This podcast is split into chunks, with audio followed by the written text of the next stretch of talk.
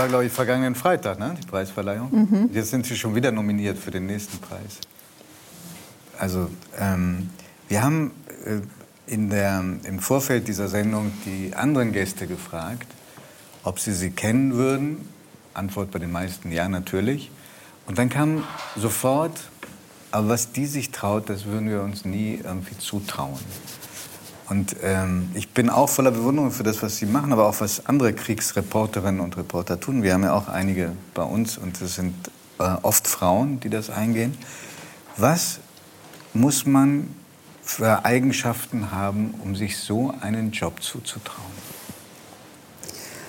Also erstmal große Demut und Respekt vor der Situation und vor dem Risiko, was man eingeht. Also wenn man in ein Krisengebiet oder ein Kriegsgebiet äh, geht, muss man aufpassen, dass man da nicht einfach blind hineinläuft oder man darf nicht dem Glauben verfallen, dass es sich da um ein Abenteuer handelt. Also, also eine nüchterne Risikoeinschätzung. Sehr, sehr nüchtern. Also ich sage immer, wenn Kollegen fragen, äh, können wir bei dir ins Team oder äh, wir würden auch immer gerne, die, die sagen, wir sind mutig, das sind immer die ungeeignetsten. Also der Respekt vor dem Risiko und die ähm, wirklich genaue Analyse auch der Situation und die Vorbereitung und Kenntnis über das Land oder auch den Konflikt, in den man da reingeht, das würde ich sagen, ist das Essentielle, wenn man in einem Kriegs- und Krisengebiet arbeiten will. Haben Sie äh, so ein sogenanntes Sicherheitstraining durchlaufen? Ja. Was lernt man da?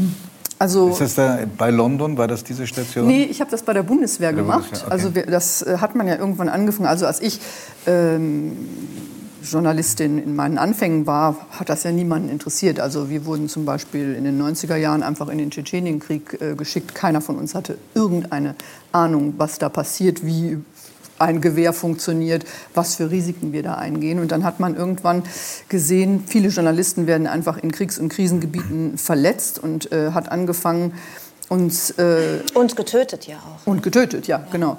Äh, eine Ausbildung, so eine Kurzausbildung bei der Bundeswehr äh, machen zu lassen. Was lernt man da? Also äh, erstmal ganz, ganz einfache Dinge, ähm, die viele ja nicht wissen, die ich auch nicht wusste. Ähm, wie funktionieren Waffen?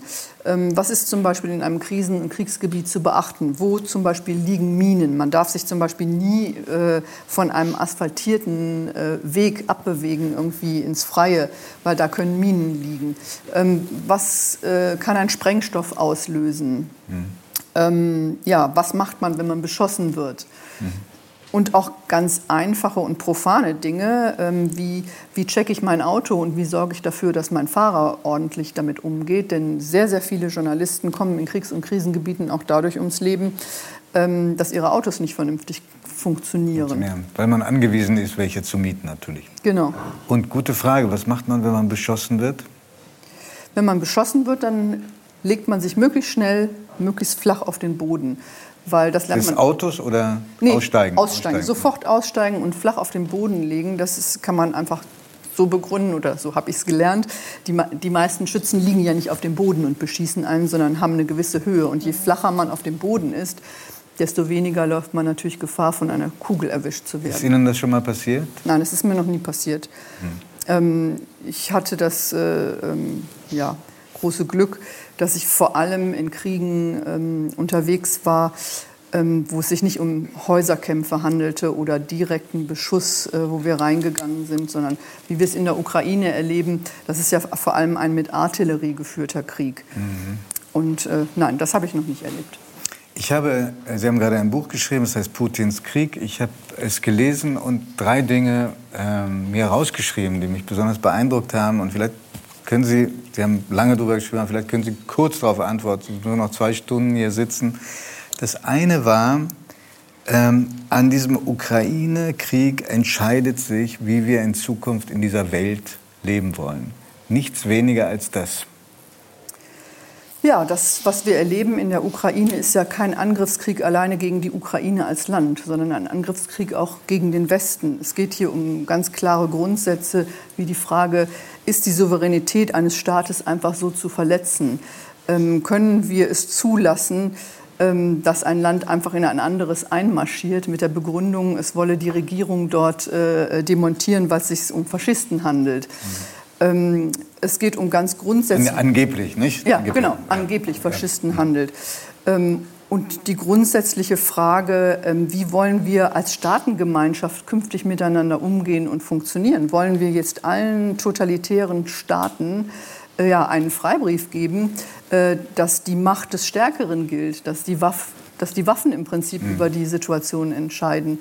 Und deswegen glaube ich, hat ein Krieg nie so sehr ähm, auch Auswirkungen auf die Frage, ähm, wie wir leben wollen und in was für einer Welt ja, unsere Zukunft spielt. Das Zweite, was ich mir rausgeschrieben habe, ist, auch Sie mussten sich für die Berichterstattung, die wir hier alle loben, rechtfertigen. Und vor wem? Also das bezieht sich jetzt nicht auf die aktuelle Lage, das hat sich inzwischen verändert, aber ich habe der Krieg liegt ja der Beginn des Krieges liegt ja zurück 90er Jahre. 90er Jahre, aber der Krieg, der wirkliche Krieg, den Putin gegen die Ukraine äh, führt, hat begonnen 2014. Mhm. Und es ist ein Informationskrieg. Auch das schreiben Sie. Es ist der erste richtige Der erste große Informationskrieg. Natürlich hat auch in anderen Kriegen Information eine Rolle gespielt, aber in der Ukraine hat die Information über die Lage am Boden entschieden. Die Russen haben ja die Krim nicht äh, mit Waffen erobert, sondern per Referendum. Die Russen haben ja ähm, die Ukraine nicht destabilisiert und diesen Krieg alleine durch Waffen geführt äh, im Osten des Landes. Und was ich da erlebt habe, ähm, und inzwischen sehen wir das ja auch äh, etwas klarer, dass Russland mit einer massiven Desinformationskampagne es geschafft hat, auch die öffentliche Meinung bei uns äh, zu beeinflussen. Und Teil dieser was sind, was sind die äh, Dinge, wo die, ein Teil der öffentlichen Meinung fast identisch ist mit der russischen Propaganda? Können Sie ein Beispiel nennen? Ja. Also ein ganz konkretes Beispiel war, die Proteste auf dem Maidan wurden ja von Russland als eine faschistische Machtergreifung bezeichnet. Genau. Kiew-Bilder, ja. Genau. Mhm. Und äh, das waren Proteste, die sich gegen äh, die Regierung richteten. Und das waren Bürgerproteste. Da hat es auch einige radikale Gruppen gegeben. Aber die sind völlig vernachlässigbar. Eine absolute Minderheit in diesen Protesten gewesen. Und trotzdem wurden wir als Reporter immer wieder darauf gedrängt, das war auch mein Auftrag, als ich das erste Mal äh, nach von Kiew Deutschland, ging. Ne? Ja, von meiner Redaktion. Mein ja. erster Auftrag war, mach doch mal eine Geschichte über die Rechtsradikalen auf dem Maidan. Ja, die Geschichte ist aber so nicht. Es gibt natürlich kleine Gruppen, die auch man als rechtsradikal bezeichnen äh, muss, aber äh, die spielen keine Rolle für das Gesamtbild, das die Bewegung mhm. auf dem Maidan äh, ja, für mich repräsentiert hat. Und man hat ja auch hinterher, auch wir haben das im ZDF, Diskussionen darüber geführt, haben wir das nicht zu harmlos dargestellt, haben wir wirklich kritisch genug drauf geguckt. Und da haben wir uns das russische Narrativ zu eigen gemacht. Ja? Denn das mhm. ist ein russisches Narrativ, dass es sich hier um eine faschistische Machtergreifung äh, handelte. Genauso das Thema, ähm, wir haben ja lange ähm, zum Beispiel das, was im Osten der Ukraine passiert ist, als von Russland unterstützte Separatistenbewegung bezeichnet. Das ist ja falsch. Es ist ein Krieg gewesen, den Russland gegen die Ukraine geführt hat. Bei diesem Krieg hat sich Putin äh, gewisse unwillige Gruppen zu eigen gemacht. Aber es hätte niemals einen Krieg in der Ukraine zwischen Ukrainern gegeben, wenn Russland da nicht, da nicht massiv, massiv, interveniert hätte. Ein anderes Narrativ, weit verbreitet, auch in den klügsten Kreisen, ist, wir haben Putin und die Russen provoziert zu diesem Krieg. Wahrheit oder bereits russische Propaganda? Lüge. Lüge. Also das Interessante ist, wenn wir ähm, über Russland reden, dann reden wir immer über das Russland in Beziehung zu uns. Und was wir viel zu wenig im Blick haben, ist das, was im Land wirklich selbst passiert. Und ähm, ich habe in den 90er Jahren in Russland gelebt, habe das Land dann verlassen und dann jetzt noch mal von 2015 bis 2017 in Russland äh, gelebt. Und da war schon klar, im Land wird massive Hetze gegen den Westen betrieben. Ist, das Regime Putin hat der Demokratie, den Menschenrechten, den Prinzipien äh, von Frieden und Ordnung in Europa den Kampf angesagt.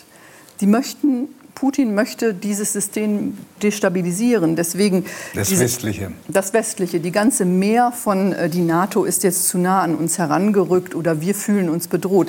Die NATO hat Russland nie bedroht. Also das ist ähm, ja Propaganda, beziehungsweise ich würde sogar so weit gehen, eine Lüge. Sie sagen, ähm, es stimmt auch nicht, dass er die Grenzen Russlands schützen will.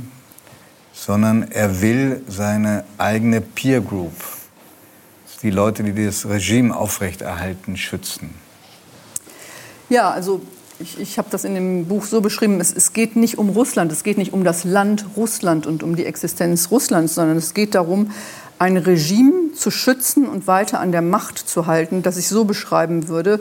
Es ist ein totalitäres Regime, ähm, das sich eigentlich nur eins zum Zweck gemacht hat, dieses Land und seine Rohstoffe ungehemmt auszuplündern. Das ist das System Putin. Also das ist ja auch gar keine Ideologie in dem Sinne, dass er wirklich für, für, für etwas steht, sondern es ist ein Gebräu aus ein bisschen orthodoxe Kirche, ein bisschen... Ähm aber wenn das alles so ist, Frau Eigner, verzeihen Sie, aber mhm. warum unterstützen ihn dann so viele Russen? Und zwar merkwürdigerweise, Sie würden jetzt sagen, wegen der Propaganda im Land, aber auch die Russen, die ich kennengelernt habe, mit denen ich gesprochen habe, außerhalb Russlands, zum Beispiel in Berlin, zum großen Teil finden die das, was er macht, richtig. Das ist nicht nur Propaganda. Ich glaube auch, das ist äh, zu kurz gegriffen, weil wir leben in einer Zeit, wo sich natürlich Menschen nicht nur im russischen Staatsfernsehen informieren müssen, sondern es auch andere Wege der Information gibt.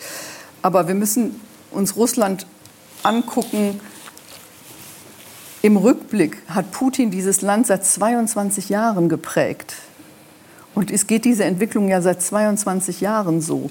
Und er hat dieses Land wirklich komplett verändert. Ich habe ein anderes Russland kennengelernt, als ich in den 90er Jahren da war. Also alles, was auch nur der Ansatz von Zivilgesellschaft war, alles, was auch nur der Ansatz von Öffnung und Orientierung Richtung Westen war, hat dieses Regime im Keim erstickt. Aber das hat Putin nicht auch Nahrung dadurch bekommen, dass es unglaublich dusselige, blöde ähm, Äußerungen gegenüber Russland gab, auch von westlicher Seite? Denken Sie an die amerikanische Einschätzung Russlands. Ja, auf jeden Fall. Also das war, worauf Sie äh, äh, anspielen, ist Barack Obama, der Russland praktisch zur Regionalmacht ja. glaubte zu degradieren zu können. Das ist natürlich extrem ungeschickt gewesen. Also Russland ist keine Regionalmacht und äh, das ist eine Fehleinschätzung. Aber Fehleinschätzung ist auch der Glaube, ähm, dass Russland mit uns die Partnerschaft wollte, von der wir geglaubt haben, dass sie darin besteht, dass wir wirtschaftlich mit dem Land zusammenarbeiten, ähm, dass es sich da um ein Land äh, handelt, das sich öffnen will nach Europa, wo Reformen stattfinden. Ähm, das entspricht nicht den Realitäten. Dieses Land hat sich in den letzten 22 Jahren immer radikaler zu einem totalitären Staat entwickelt. Und da können wir ja auch nicht mehr die Augen davor verschließen.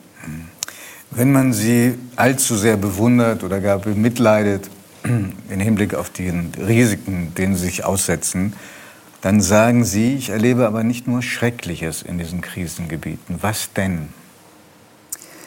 Was gibt ihnen da auch Mut und was lässt sie nicht an den Menschen verzweifeln? Ja, ein Kriegs- und Krisengebiet, da erlebt man Menschen im Ausnahmezustand. Also da fällt halt alles weg, was normalerweise ähm, so zwischen uns steht. Und wir erleben da Menschen, die auf einmal, oder ich erlebe sie, und das finde ich toll, äh, zum Beispiel in der Ukraine, Menschen, die auf einmal alles stehen und liegen lassen, die vorher einen tollen Beruf hatten, ein Leben, eine Familie und sagen, ich kümmere mich jetzt, ich stehe jetzt ähm, dafür ein, zum Beispiel ähm, ältere Menschen, die ihre Häuser nicht verlassen können, die in ähm, angegriffenen Gebieten leben, zu versorgen. Ähm, ich erlebe Ärzte, die unter Einsatz ihres eigenen Lebens an die Front gehen und dort verletzte Soldaten rausholen und versorgen. Ähm, also erlebt man den Menschen in der schlechtesten und auch von ihrer besten Seite? Ja. ja. Sind Sie beeindruckt von der Hilfsbereitschaft, die es in Deutschland gibt gegenüber den Ukrainern? Also selbst in unserem Kreis gibt es jemanden, der Ukrainer aufgenommen hat bei sich zu Hause. Darf man das sagen, Doris? Ja, klar. Ja. Mich hat das sehr gefreut, ähm, weil es ist ja eine, eine, Zeit lang so gewesen, dass wir Deutschen damit gehadert haben und auch da, äh, das ist eine sehr kritische Diskussion, die wir geführt haben. Ja, wir sind, äh, wir sind gar nicht bereit, Flüchtlinge aufzunehmen. Ähm, wir wollen nicht abgeben, wir wollen nicht teilen. Ähm, ja, wir schieben das alles vor uns weg was in der Welt passiert. Und ich erlebe jetzt äh, mit der Ukraine, übrigens auch nicht nur in Deutschland, sondern auch in einem Land wie Polen, dem man ja sehr angekreidet Viel mehr hat. Leute aufgenommen hat. Ja. Polen hat so viele Flüchtlinge aufgenommen. Und wenn man das erlebt, wenn man über die Grenze zum Beispiel geht, die Menschen werden ja geradezu aufgesogen von Menschen, die ihnen in Polen helfen wollen und auch Deutschen. Ähm, kaum sind sie über die Grenze, kriegen sie was zu essen, kriegen sie Kleidung, kriegen sie Perspektiven, werden irgendwo hingebracht. Also mich hat das sehr gefreut, weil es ähm, zeigt, es ist schon so, dass die meisten Menschen in Deutschland helfen wollen. Ich kenne auch so viele ähm, ähm, in meinem Bekanntenkreis, die Ukrainer aufgenommen haben. Und ich habe ja selber auch Ukrainer, ähm, die ich kenne, versucht zu vermitteln. Mhm. Und sofort immer bin ich auf offene Türen gestoßen. Das hat mhm. immer sofort funktioniert. Am Montag geht es wieder in Richtung Ukraine, es geht wieder los. Gibt es eigentlich nicht äh, mal Ihren Mann, Ihren Mann oder Ihre Tochter, die sagen, Mama, jetzt ist genug? bleib hier. Oder ihr Mann, der sagt, versprich mir, äh, mach es nicht mehr so oft. Nein, ganz im Gegenteil. Mein Mann ist ja selber Journalist. Wir waren zusammen in Russland und wir haben ja auch gemeinsam als Journalisten über den Krieg, äh, den Anfang des Krieges in der Ukraine berichtet. Und er sagt, gerade jetzt musst du da sein. Es ist unglaublich wichtig, dass da jetzt Journalisten vor Ort sind, die über das berichten, was da passiert, ähm, damit eben diese Lügennarrative ähm, ja, korrigiert werden. Meine dieses Tochter, Bedürfnis ist stärker als die Angst um sie. Ja, mein Mann hat, glaube ich, nicht so viele Angst um mich, weil ähm, er weiß aus eigener Erfahrung, dass ich jetzt nicht jemand bin, der ins Feuer rennt oder äh, ja, unnötige Risiken eingeht. Und bei meiner Tochter ist es so, dass sie als Teenager damit ein bisschen gehadert hat. Und da hatten wir auch öfter mal Konflikte. Und sie hat gesagt, sie findet das nicht gut. Oder hat das auch als Argument gebracht, wenn ich zum Beispiel gesagt habe, ich möchte nicht, dass du jetzt irgendwie bis um 1 Uhr nachts in eine Disco gehst, das ist gefährlich. Gesagt, du musst mir gerade was erzählen, du gehst nach Afghanistan. Ich finde, damit hat sie nicht ganz unrecht. Ja, dem Argument. Ich sagen, das, ist ein, das war ein starkes Argument. Schlaue, ich mich nicht, schlaue Frau, ja. Ja, dem konnte ich mich nicht widersetzen. Aber es ist jetzt so, dass meine Tochter, das, sie ist jetzt 26, auch anerkennt und wir jetzt mittlerweile auch oft darüber reden und sie mich auch um Rat fragt und sagt, ja, in den und den Situationen, wie verhalte ich mich da am besten oder wenn es hier und hier gefährlich wird, ähm, was kann ich da machen? Also kurzum, in meiner Familie herrscht ein großes Vertrauen ähm, darauf, dass ich weiß, was ich mache. Aber natürlich geht mit dem äh, Beruf ein Risiko einher. 309 ist eine Sendung, in der auch gerne und viel durcheinander geredet wird. Sie haben vielleicht mitbekommen, es war mucksmäuschenstill. Niemand hat ein Wort gesagt und ähm, ich glaube, Sie sind sehr beeindruckt. Danke.